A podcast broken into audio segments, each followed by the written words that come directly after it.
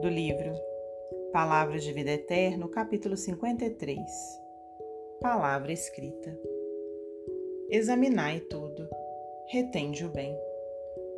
Paulo, primeira carta aos Tessalonicenses, capítulo 5, versículo 21. Disse o apóstolo Paulo: Examinai tudo, mas não se esqueceu de acrescentar: retende o bem.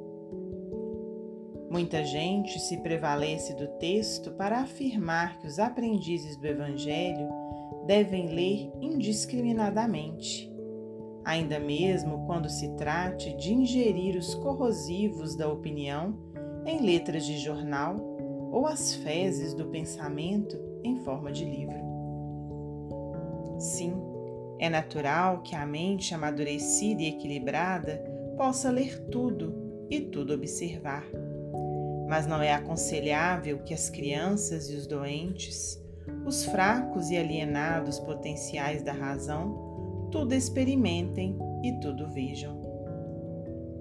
Sabiamente, a lei divina dispõe sobre o assunto, sugerindo o levantamento de zonas indispensáveis à justa segregação.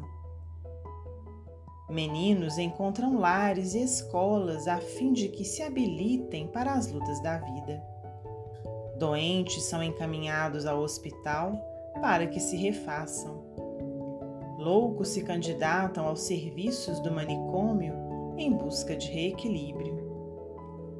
Criaturas fracas que o crime assinalou com estigmas dolorosos recolhem-se à penitenciária em cuja aspereza se reajustam.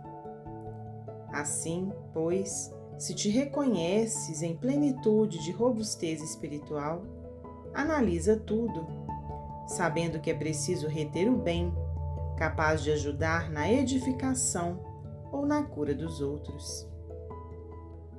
Se possuis o necessário discernimento e se dispões do tempo preciso, lê tudo, usando o crivo da compreensão e da utilidade mas não ouvides escolher o que seja bom e apenas prestigiar o que seja bom, em favor daqueles que ainda não pensam com segurança quanto já podes pensar. Emmanuel, psicografia de Francisco Cândido Xavier.